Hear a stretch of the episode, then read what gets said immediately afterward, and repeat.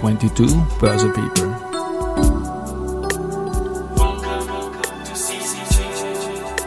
Is now in season 2. Presented by Baderbank.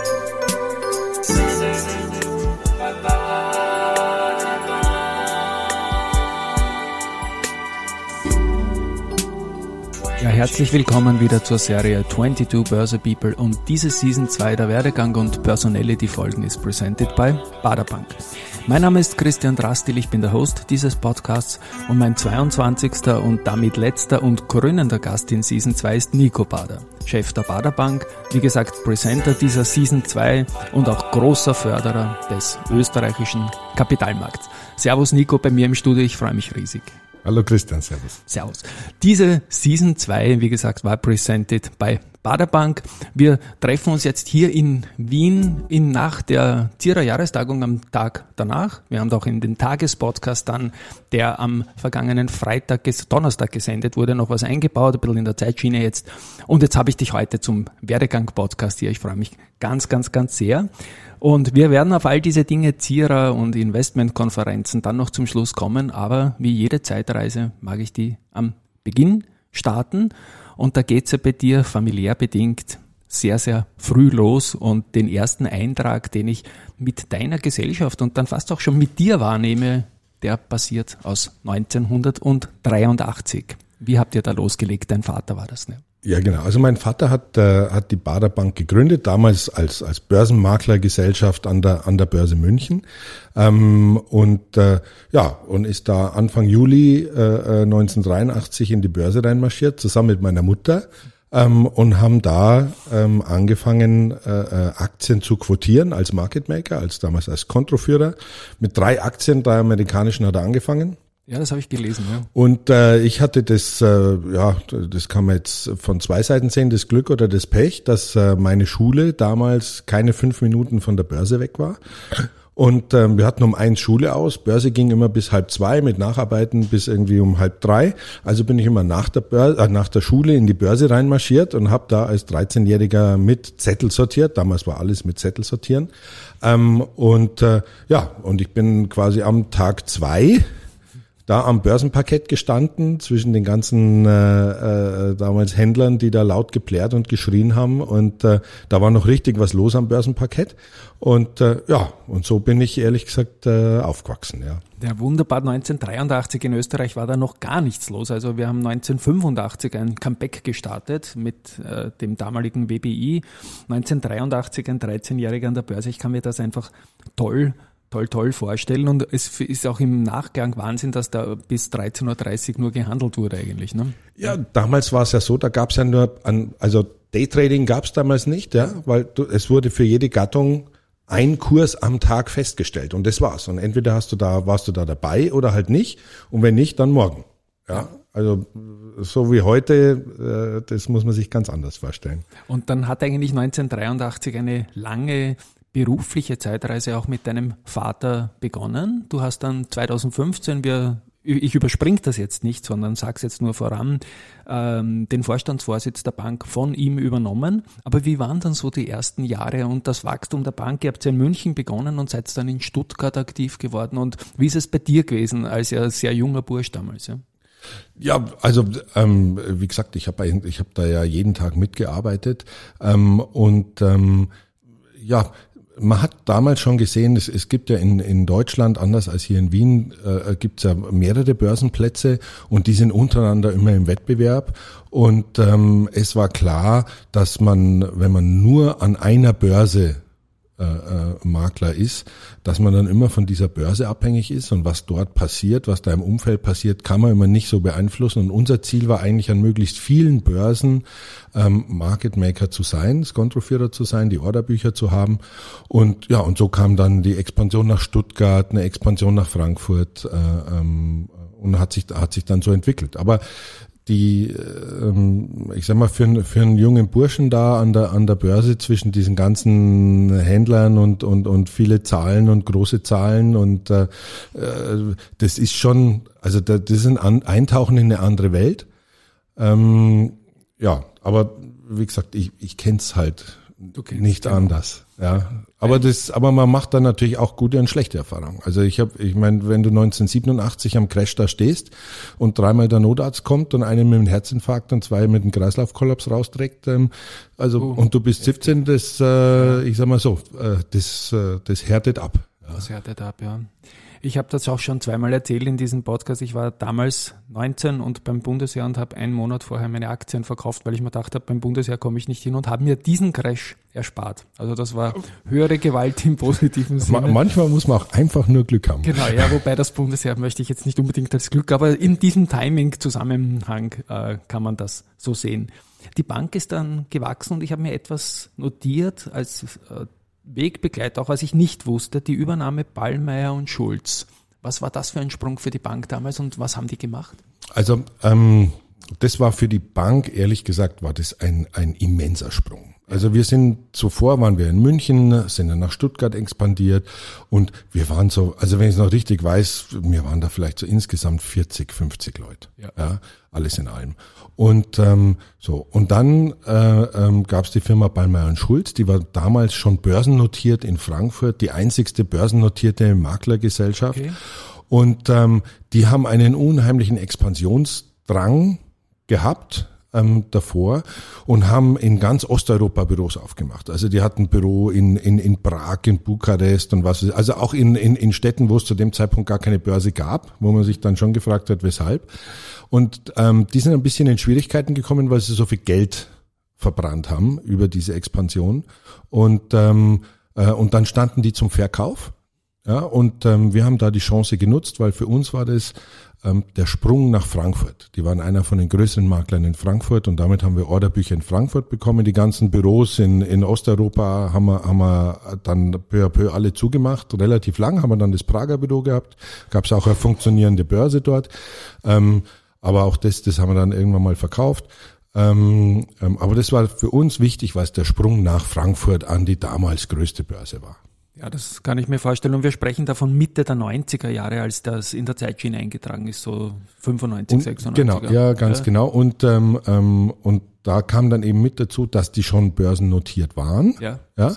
Und ähm, muss man auch sagen, als wir die übernommen haben, waren die mehr als doppelt so groß wie wir. Also, ne, und wir hatten noch nie eine Integration gemacht, der, mhm. der, der Vater und ich und, und die Mitstreiter da. Es war für alle ein bisschen Neuland. Im, Im Nachgang würde ich sagen, würden wir es wahrscheinlich anders machen, aber man lernt ja dann. Wenn ich jetzt richtig rechne, warst du damals schon Mitte 20 und letztendlich mit einer ordentlichen Erfahrung, weil er von Anfang an dabei. Hast du da mit der, bei der Integration auch, äh, war das deine Sache oder hat das der Vater mit, mit äh, M&E-Spezialisten gemacht in der Bank? Nein, das war Ärmel hoch und, Ärmel und durch, alles selber. Ja, und ähm, ähm, ähm, der Vater hat sich dann da schon ein paar Mitstreiter in die Firma natürlich geholt. Ja, ähm, er war da nie Freund von irgendwelchen Beratern, sondern hat sich immer die Leute Verstehe reingeholt und und hat dann ähm, und und war äh, er war dann eigentlich relativ viel in Frankfurt, hat die Integration gemacht und ich habe halt in München hinten geschaut, dass das dass, dass das Geschäft irgendwie weitergeht. Ja. Jetzt sind so München war dir ja immer und jetzt sind Frankfurt gekommen, Prag hast du genannt. Jetzt muss ich die Frage stellen, wann ist es mit Wien bei euch losgegangen, Geschäfte aufzubauen mit der Baderbank? Boah, das wird. Wien, mit Wien, also ich, also ich sag mal, Kunden oder so, dass man da irgendwie. Ja, Kunden, Kunden schon relativ früh, aber das muss Anfang der 90er schon gewesen sein, ja. dass wir angefangen haben, auch österreichische Aktien an, mhm. an den Börsen zu handeln. Na, erstmal haben wir immer die ausländischen, also aus unserer Sicht in Deutschland die ausländischen äh, Werte äh, versucht an den, an, in, in Frankfurt und in München ja. einzuführen. Und ähm, äh, genau, aber wir sind ja dann auch später mal Marktteilnehmer hier in Wien geworden. Genau. Richtig, ja. Aber Anfang der 90er klingt absolut logisch, denn da ist die Handelbarkeit mit dem ATX und den verbesserten Möglichkeiten rundherum und Anforderungen einfach auch sinnvoll geworden für ausländische Player wie die Baderbank. Ich kann mich noch erinnern an Diskussionen mit Herrn Zapototzki. Ja, Stefan Zapototzki. Der war ein großer Vorstand im Börsenboom der Nullerjahre, die wir haben, als unser ATX von 1000 auf 5000 Punkte durchgestiegen ist.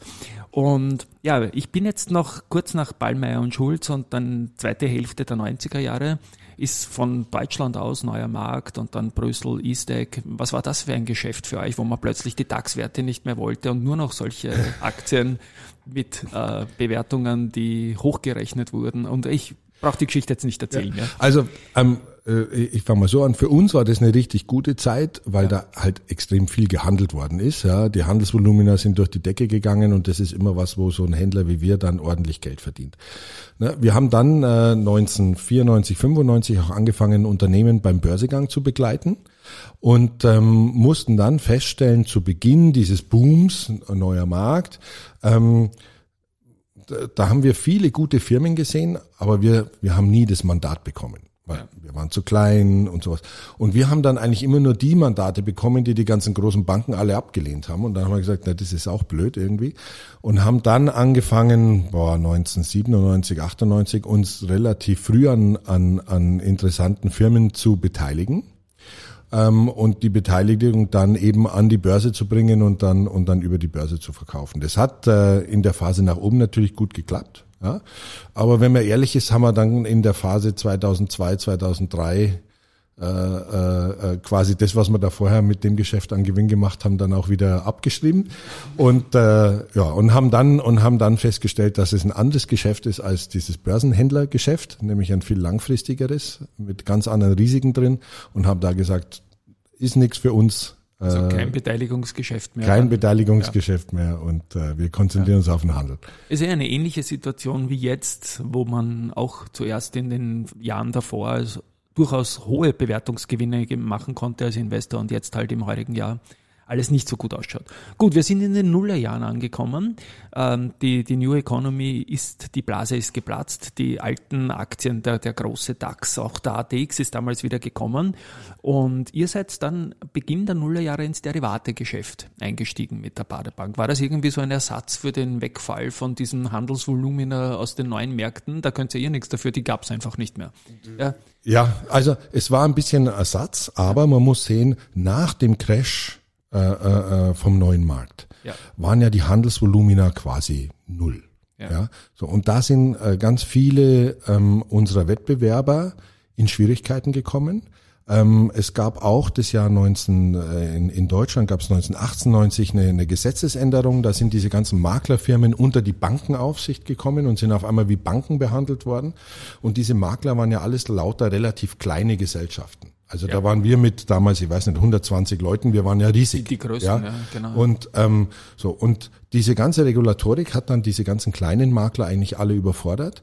Und wir haben dann in den Jahren 2002 bis 2010 haben wir, glaube ich, 40 Makler, mhm. insbesondere in Frankfurt, übernommen. Und das, da weiß ich, da waren halt Rentenmakler dabei, da waren Derivatemakler dabei. Und so hat sich das, hat sich das entwickelt. Und für uns war es immer wichtig, in, dass wir, dass wir Händler in allen Assetklassen sind. Ne, weil du weißt, ah, manchmal gehen Aktien besser, dann gehen die Renten nicht. Ja, so jetzt im Moment würde ich sagen, ne, die Aktien, die Aktien werden jetzt ja. wieder schlechter, aber dafür ja. kommt jetzt die Rentenseite wieder. Genau. Ja, ja. und ähm, wenn man da alles hat, hat man immer ein gewisses Grundrauschen. Mache ich nur Renten, weiß ich nicht, ob man die letzten zehn Jahre überlebt hätte. Ja, definitiv. Und ihr seid ja dann 2008 auch, habe ich der Homepage entnommen, zur Vollbank geworden. Ähm, kannst du vielleicht den Hörerinnen ja. und Hörern kurz erzählen, ja. was man unter Vollbank versteht, weil Bank war der ja schon vorher?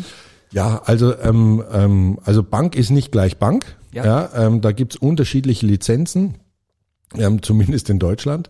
Und ähm, je nachdem, welche hat, welche man hat, darf man auch bestimmtes Geschäft machen. Ne? Also mhm. es gibt die Hypothekenbanken, die dürfen eigentlich nur Hypothekargeschäft machen. Ähm, so und wenn du Vollbank bist, darfst du eigentlich alles machen. Von von Leasing über Factoring über Kreditkarten bis Wertpapier. Ja? Mhm. Ähm, und ähm, äh, ja, und äh, wir sind wir sind dann zur Vollbank geworden. Das, die, die, der Werdegang war eigentlich, dass wir uns 2004 eine kleine Bank gekauft haben, die ein bisschen in Schwierigkeiten war. Die waren so auf, auf Heavy Trader an der Eurex spezialisiert. Okay. Und der Eigentümer wusste nicht so recht, stecke ich jetzt nochmal Geld rein oder verkaufe ich es jetzt? Und wir haben gesagt, komm, wir kaufen's. Die hieß damals, äh, äh die, die hieß CK Trading Bank in Frankfurt. Mhm. Wir haben die dann umbenannt in Bader Service Bank. Und ähm, das hat dann zur lustigen Konstellation für die Aufsicht geführt, dass eine damals Wertpapierhandelsbank, also eine mit einer niedrigeren Lizenz äh, äh ausgestattetes Haus, eine Vollbank als Tochter hatte. Also eine und, ähnliche Geschichte wie damals mit Ballmeier und Schulz, ja, genau, oder? Ja, genau. Ja, also und, äh, und das fanden die nicht so gut und dann haben wir gesagt, ja, aber der Plan ist eh, das irgendwann zu verschmelzen und das haben wir dann auch irgendwann gemacht. In 2008 war das dann und ähm, ja, und dann äh, äh, ist die Baderbank wirklich zur Vollbank geworden. Aber keine Angst, also wir machen immer noch keine Immobiliendarlehen ja. und, und kein Factoring und kein Leasing, sondern wir machen Wertpapier und werden das auch zukünftig machen. Immobiliendarlehen und 2008, das ist eh so ein Stichwort Lehman, das hat ja die ganze Branche erschüttert. Vielleicht auch da ein paar Memories dazu. Also das hat die, die Branche wirklich ja. erschüttert ähm, und, und, zwar in, die, in den Grundfesten. Ja. Ähm, und ähm, hat aber auch aufgezeigt, wie sehr diese Bankenbranche damals schon aus Amerika raus dominiert wurde. Ähm, Im Nachgang haben wir ja hier in Europa ganz viel Regulatorik dann gemacht, was aber ehrlicherweise zur Folge hat, dass die Dominanz der US-Bank eigentlich nur noch größer geworden ist. Es ist ein ähm, Paradoxon, das ja. immer wieder genannt werden muss. Ja. ich bin dir danke, ja. dankbar dafür. Ja. Aber es war schon aber auf der anderen Seite auch erstaunlich, wie blauäugig manche, insbesondere Deutsche Bank, ähm, also nicht die Deutsche Bank, aber wie, wie deutsche Banken, wie blauäugig die in, in AAA gerätete US-Schrottanleihen da investiert haben. Das, also, äh, das, das war wirklich unglaublich. Ja. Ja. Für euch hat sich dann ein ganz großer neuer Zweig aufgetan danach, nämlich mit dem außerbörslichen Geschäft. Da seid ihr 2010 eingestiegen und ich glaube, das ist auch so die Phase, ähm, wo ich dann begonnen habe, euch sehr stark wahrzunehmen, als jemand, der auch immer selbst sehr viel gehandelt hat. Da kommt man halt, freut man sich über außerbörsliches Angebot und da stößt man auch auf die Baderbank. Ja, genau. Ja. Also ähm, ich sag mal, als Market Maker an einer Börse, ja, ja. Da, da tritt man ja nach außen nicht in Erscheinung. Also ne, du routest ja nicht, du, du wählst einen Börsenplatz aus. Du wählst aus Börse Stuttgart oder Börse Wien oder Börse München oder Börse Frankfurt und wer da der Market Maker dahinter ist, das kriegt ja keiner mit. Und in dem außerbörslichen Handel, da kriegt man sehr wohl mit, weil dann kann man man da zwischen den drei, vier Konkurrenten, die, die, die, das, äh, die das eben anbieten, kann man eben auswählen nach den unterschiedlichsten Kriterien. Die einen sagen, die Farbe gefällt mir besser und die nächsten sagen, da ist der Kurs besser. Ja, aber ähm, äh, ja, da sind wir eingestiegen und ähm, das, das hat sich sehr gut entwickelt. Ja, ähm, und hat uns natürlich sehr nah an diese ganzen äh, äh Online-Broker ja. ähm, ähm, rangebracht.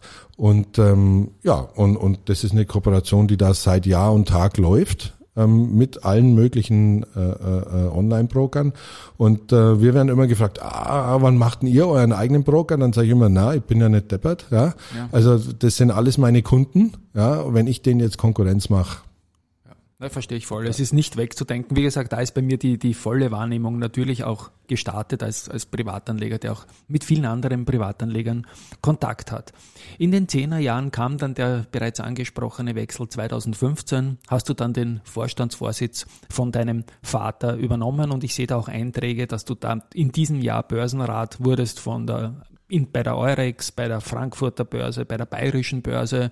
Ich denke, das ist ein, eine Folge der Übernahme des Vorstandsvorsitzes gewesen, oder? Die, ja, also die, die, äh, äh, das Thema Börsenrat München, ja, das war ja. eine Folge, ähm, als, der, als der Vater ausgeschieden ist. Ähm, aber ähm, für mich war es wichtig, dass auch, dass wir als Haus, als einer der, der, der größten Market Maker am Platz in Frankfurt, auch in Frankfurt am Börsenrat sind. Ja, ähm, mein, mein Vater wollte es nie. Ja, ähm, dem, dem waren, wenn ich das so sagen darf, äh, Frankfurt war ihm da immer ein bisschen suspekt. Ja, und ich habe gesagt, nein, wir müssen da beim größten Platz, wir müssen wissen, was da passiert und da muss man im Börsenrat dabei sein, muss man im Börsenrat sitzen und kann, kann das ja auch zum Teil dann mitbestimmen, was da, was da passiert. Also das war's dann du, warst dann für die Baderbank der erste ja. Börsenrat auch in Frankfurt, oder? Ja, sehr gut. Genau. Und gut, die, die Nullerjahre, es ist dann etliches weit, die Zehnerjahre, sorry, etliches weitergegangen. Wir haben in Wien einen deutschen Börsevorstand, den Christoph Boschan dann bekommen. Äh, der hat auch viel getan, zum Beispiel einen Global Market, wo ihr in Wien quotiert für die Aktien. Ähm, vielleicht das Wien-Geschäft äh, aus heutiger Sicht. Wir haben die Zierer Jahrestagung, über die wir in der Vorwoche schon ganz kurz gesprochen haben im Tagespodcast. Ja. Und vielleicht auch da ein paar Worte zu deinem Engagement jetzt in Österreich, was Quotierungen betrifft. Designated Sponsor sagt man in Österreich nicht, aber Market Making tut ja. hier Zierer Jahrestagung. Ja. Vielleicht Baderbank und Österreich-Geschäft heute. Also ähm, wir, ich sage mal, es ist immer nicht so ganz einfach. Ja, leider, ähm, weil wir in Europa, wir sprechen immer von Kapitalmarktunion, ja, aber de facto im Detail kriegen wir es dann nicht hin. Das heißt, wir, wir würden gerne sehr viel mehr Market Making machen, auch in Wien. Ähm, das Problem ist immer, diese, dieses Cross-Border-Settlement Deutschland, Österreich, ähm, da kommt es zu Zeitverzögerungen äh, etc. Das macht das Geschäft echt schwierig. Also wir würden da gerne mehr machen. Ähm, ja, wir machen da auch einiges, aber ähm, wir würden da gerne noch viel mehr machen. Ähm, aber da sieht man, wie dann im Detail Europa eigentlich nicht wirklich harmoniert. Es ist, es ist ganz interessant. Ähm, ähm, da wird immer von Kapitalmarktunion und sowas gesprochen. Aber der Teufel bei uns im Wertpapiergeschäft liegt immer im Detail und nie auf der Handelsseite. Gehandelt ist immer ganz schnell und wenn es dann hinten aber um die Abwicklung der Stücke und des Geldes geht, Geld ist meistens auch nicht das Problem, aber die Abwicklung der Stücke, das ist echt schwierig. Und dann hast du unter, unterschiedliche Regulatorik, unterschiedliche Sichtweisen auf den, auf den, auf dasselbe Geschäft. Ähm, und das macht's nicht einfach. Mhm. Ja. Ähm, deswegen in dem, in, in, in dem ganzen Market-Making-Umfeld, ja, würden wir gerne mehr machen, tun uns da ein bisschen schwer. Auf der, auf der ganzen mit dem ganzen Thema Research zu österreichischen Aktien, IPOs, Kapitalmarkttransaktionen und solche Sachen. Ja, ich glaube, da sind wir ganz gut unterwegs. Ähm, und, und das macht richtig, macht richtig Spaß. Wir begleiten da auch eine ganze Reihe Themen, aber ähm, ja, aber ja. wie gesagt, die Handelsseite ist komplex.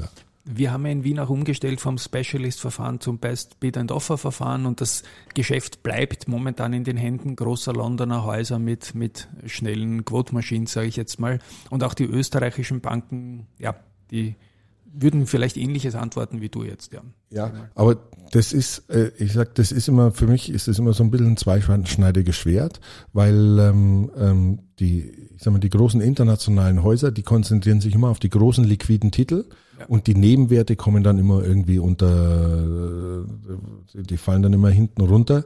Ja, und da ist dann immer noch weniger los, als vorher schon, äh, vorher schon der Fall war. Ja, weil die Market Maker, die quasi alles machen, ja, die werden dann ein Stück weit verdrängt aus den großen Titeln ähm, und quasi nur die kleinen Nebenwerte zu machen, ist jetzt auch nicht unbedingt ein, ein, ein, ein profitables Geschäft. Ja, und das ist so ein bisschen die Herausforderung da, ja. Jetzt komme ich dann, wie erwähnt, auch zu zwei Punkten, wo der österreichische Markt von euch als Baderbank in der Gesamtheit eingeladen ist. Das ist die Bader Investment Conference, die jetzt gerade, wir sprechen den Podcast jetzt hier Mitte Oktober ein, äh, wenige Tage, Wochen alt ist rund um das Oktoberfest. Habt ihr einen fünftägigen Event gemacht? Vielleicht auch da ein paar Worte zum 2022er, der wieder sehr physisch war, glaube ich. Ne? Ja. ja, wir haben, wir haben äh, das dieses Jahr wieder komplett physisch gemacht, haben auch von Anfang an gesagt, dass es nur physisch ist.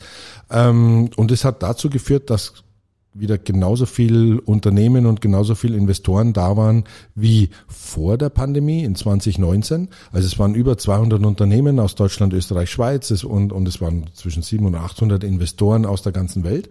Und ähm, man hat da einfach auch gesehen, wie wichtig das ist, dass die Leute zusammenkommen, dass die, dass, dass, dass man, äh, dass man wieder miteinander spricht, nicht nur vom Bildschirm sitzt, die wichtigen Gespräche oder die, die, diese ganzen Gespräche, die beim Essen passieren, die, die in den Kaffeepausen passieren. Na, online funktioniert sowas nicht. Ja, wir haben ja auch sehr, sehr viele österreichische Unternehmen, auch viel kleiner, also als der ATX darunter gehabt und die berichten sehr Gutes von dieser Konferenz. Und der zweite Punkt ist die Zierer Jahrestagung, in deren Umfeld im Nachgang wir uns jetzt hier treffen. Auch da ist die Baderbank äh, vertreten durch dich seit, glaube ich, mehr als zehn Jahren engagiert. Die hat es jetzt 14 Mal gegeben diese Jahrestagung und die hat heuer stattgefunden am Stadtpark im Hotel Hilton. Vielleicht auch da deine Eindrücke dazu, warum engagiert ihr und danke für den Support im Namen des österreichischen Kapitalmarkts. Engagiert sich da die Baderbank so stark für den österreichischen Kapitalmarkt? Also für uns ist es ganz wichtig, die, es ist ja eine, eine kleine Community diese, diese Investor Relations Community. Also ja nicht nur in Österreich, in Deutschland ist die ja auch klein. Das sind, wir reden da immer über, über, über irgendwie dreistellige Zahlen an, an Menschen. Und ähm, da einmal im Jahr so eine so eine Plattform zu haben, wo die alle zusammenkommen, wo die sich austauschen, wo wo sie äh, äh, neue Themen diskutieren, ähm, ähm, das ist extrem wichtig und deswegen unterstützen wir das auch, ja, weil wir weil wir wir der festen Überzeugung sind, dass solche Veranstaltungen notwendig sind ähm, für den Platz, für die Community und das bringt alle weiter. Und ähm, ja, und deswegen unterstützen wir das jetzt schon eine ganze Weile, die Elis und der Harald und ich. Wir haben gestern Abend diskutiert, äh, äh wie lange machen wir das eigentlich schon. Wir wussten es nicht genau. Die Elis mhm. hat gesagt, wir waren schon da, bevor sie kam. Aber ähm, ja, wie gesagt, wir wissen es nicht genau. Für die Zuhörerinnen, die Elis ist die Elis Kahner, die hier im Podcast auch schon zu Gast war, die Generalsekretärin äh, der, des Circle Investor Relations Austria, kurz Zierer, und der Harald ist der Harald Hagenauer von der österreichischen Post, der Präsident das Urgestein. Und ihr drei seid eigentlich die Urgesteine, die die Veranstaltung, wo der gesamte österreichische Investor Relation Markt hinkommt. Ja. Ich habe da, glaube ich, gestern, gestern, wir, wir nehmen das einen Tag nachher auf, ähm, an die 150 Kärtchen gesehen und Who is Who der österreichischen IR-Szene. Ja, genau. Und da sieht man, wie wichtig so eine Veranstaltung ja. ist. Ja. Ja, und das ist auch den Leuten, glaube ich, es tut ihnen auch gut, wieder physisch mit jemandem sprechen zu können, weil beim Zoom-Meeting da, ja, schläft man halt mehr, tagsüber, sage ich mal. Ja. Lieber Nico, ich habe auf der Homepage noch eine wahnsinnige hohe Zahl gefunden. Ähm, ihr betreut 800.000 Finanzinstrumente intraday in irgendeiner Form. Vielleicht auch da, hat man diese Zahl, die muss ja total schwankend sein, nehme ich an, wie im Zertifikategeschäft. Ne? Ja, also die Zahl, die, die, die schwankt ja, ich will sagen, fast minütlich, ja. Okay. Also ähm, ähm, so, was ist da drin? Da sind drin eine Größenordnung von ungefähr, ich glaube, 12.000 verschiedenen Aktien aus ich glaube, 80 Ländern in dieser Welt oder sowas, ja. Ähm, ähm, dann sind da drin ganz viele Rentenpapiere, das sind dann, ich weiß nicht, ich glaube 30.000 oder sowas, ja. Ähm, dann ganz viele ETFs und Fonds, das, das, da sind wir in einer Größenordnung von, wenn ich richtig bin, irgendwie bei 6.000, 7.000 verschiedenen Gattungen. Und dann kommt diese ganze Zertifikate- und Optionsscheinwelt und da ist ja in der Zwischenzeit so, dass die ja Intraday Emissionen machen oder genau. dass sie nur äh, äh, Emissionen machen, die nur für einen Tag äh, äh, äh, bestehen. Genau. Ja, und deswegen, also ich, ja, man, man könnte eigentlich im Nachhinein sagen, ne, um, ich, ich weiß nicht, jetzt haben wir irgendwie, ja, kann man sagen, irgendwie um 11.15 Uhr waren so und so viele, weil um 11.18 Uhr waren es wahrscheinlich schon wieder mehr oder weniger. Ja. Aber trotzdem gibt es dann einen Prozess, dass diese Produkte bei euch aufgesetzt sind. Und wenn ich jetzt als Kunde eines zum Beispiel österreichischen Brokers äh, dieses Papier handeln will, dann wird man das auch zum Beispiel außerbörslich bei euch angeboten und das muss aufgesetzt sein und da steckt schon eine ordentliche IT dahinter natürlich. Ne? Also ähm, ähm, diese die äh, also die diese Vielzahl der Gattungen ist tatsächlich börslich. Ja. ja okay. Ähm, weil wir an der an der Börse in Frankfurt für einen Großteil dieser Zertifikate verantwortlich sind. Ja, ähm, außerbörslich handeln das die Emittenten selber. Also außer, okay, außerbörslich ja. sind wir in, aus diesem Zertifikate- und Optionsscheinmarkt äh, sind wir nicht tätig. Mhm. Das heißt, außerbörslich sind es deutlich weniger. Danke für die Präzisierung ja. auf jeden Fall. Ja, genau, das ist in den Börsen. Ich glaube, irgendwann, glaube ich, mal gehört in Stuttgart, dass mehr als zwei Drittel aller Zertifikate nie einen Börsekurs zieht, weil, weil sie so schnell sind einfach. Ja, ja, sind, ja warte, warte, muss ich korrigieren. Also ähm, das sind ja teilweise 1,4 Millionen äh, Produkte oder sowas. Ja, ähm, also einen Börsekurs sehen die alle, ja, ja aber bei zwei Dritteln passiert kein Umsatz. Okay. Ja. Und kannst du das jetzt noch kurz erklären? Kursfeststellung ohne Umsatz, warum macht man das?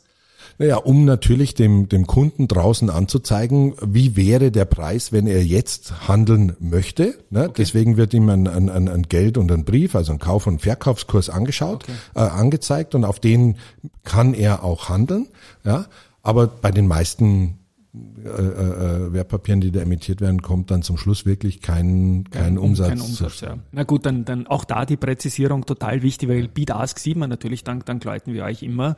Aber in Wien gibt's halt auch das eine oder andere Segment, wo dann monatelang manchmal kein Umsatz zustande kommt, der dann letztendlich auch in einem Chart fortgeschrieben wird weil das ist dann der, der große Punkt.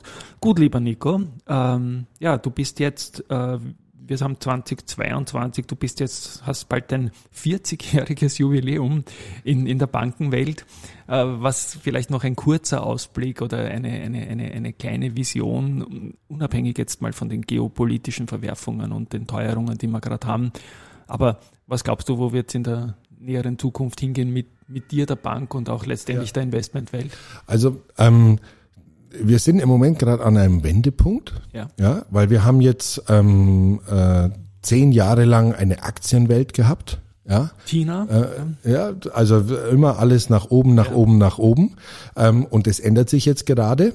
Ja, also die Aktienwelt wird, wird jetzt erstmal ein bisschen nach unten gehen. Und äh, jetzt gibt's auch wieder Zinsen und deswegen kommt dieses ganze Thema festverzinsliche Wertpapiere, Rentenpapiere, Anleihen ähm, bekommt wieder eine neue Bedeutung. Ja, dort kommt jetzt wieder Umsatz rein, peu à peu.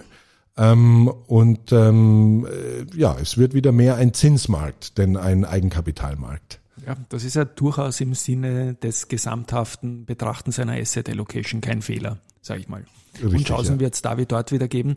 Meine Schlussfrage ist eigentlich immer, ähm, Werdegang, ich glaube, deinen kann man nicht nachmachen, wenn äh, Mama und Papa eine Bank gründen oder so, dann, dann ist das schwer, glaube ich, duplizierbar. Aber was rätst du jungen Leuten, die im Kapitalmarkt tätig sein wollen und sagen, du bist ewig dabei, ähm, kann, soll ich das auch machen? Ist das ein spannender Job? Ist das, kann ich mich das trauen? Soll ich was studieren oder ins kalte Wasser springen? Was rätst du jungen Leuten?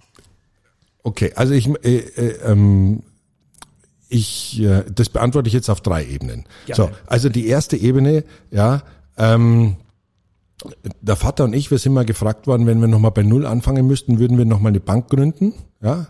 Ähm, haben wir wie aus der Pistole geschossen, ohne uns anzuschauen, abzusprechen, beide gesagt, nein. Nein. Nein, also eine, eine Bank gründest du heute nicht nochmal mit der ganzen Regulatorik. Also wenn man weiß, was da alles auf einen zukommt, wird man versuchen, da möglichst außen vor zu bleiben. Mhm.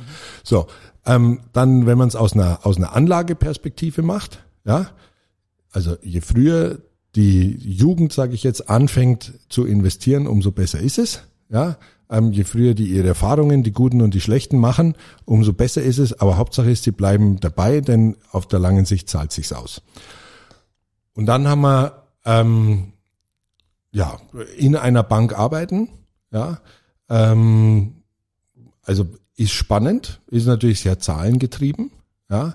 Ähm, und es ist so, es ist jeden Tag anders. Also bei einem Wertpapierhändler ist es jeden Tag anders, weil du fängst in der Früh an und du weißt nicht, ist heute viel los, ist wenig los, geht's rauf, geht's runter, man weiß es nicht. Aber man muss auf alle Eventualitäten vorbereitet sein und, äh, und eben auch entsprechend flexibel im Kopf sein, um dann darauf reagieren zu können. Und das ist das, was eigentlich richtig Spaß macht. Und auf der IPO-Seite, wenn man dort die Unternehmen berät, ist auch spannend, weil man natürlich als Banker, der ich sage immer, ne, ich kann plus minus und Prozent, ja, ähm, aber man kann da, man kann da, man, man lernt so viele Branchen kennen. Aus, die sind ja alle börsennotiert und überall kann man da reinschnuppern von, ich sag mal, vormittags eine Biotech-Firma, mittags irgendwie eine, eine, eine Immobilienfirma und, und nachmittags bist du irgendwie mit einem Automobilzulieferer zugange. Und man kriegt in so viele Branchen eine Einsicht, das ist extrem spannend. Also ich finde ja. spannend, ja. Same hier, ja. Und ich, ich finde es ja immer schade, dass, dass manch, also ich liebe Audio manchmal finde ich schade, dass man nicht Video macht, um in die Gesichter meiner Gäste schauen zu können. Du hast das mit einer schönen Begeisterung alles gesagt und ich sehe dir an, dass dir das Geschäft Spaß macht und das ist ein wunderbares Schlusswort. Lieber Nico, danke, dass du bei mir vorbeigeschaut hast. Ähm, es war ein Volksfest, wie das Oktoberfest in München, eine ganz, ganz äh, tolle Folge für mich. Äh, ich habe mich wohlgefühlt in dem Gespräch, möchte mich an der Stelle bei den Hörerinnen und Hörern herzlich verabschieden. Ich bin überzeugt, dass für euch auch was dabei war. Christian, danke und herzlichen Dank an euch alle da draußen, die sich's anhören. Es ist immer wieder ein Spaß hier in Wien mit Christian solche Interviews zu machen. Bis bald, Nico. Tschüss und Baba.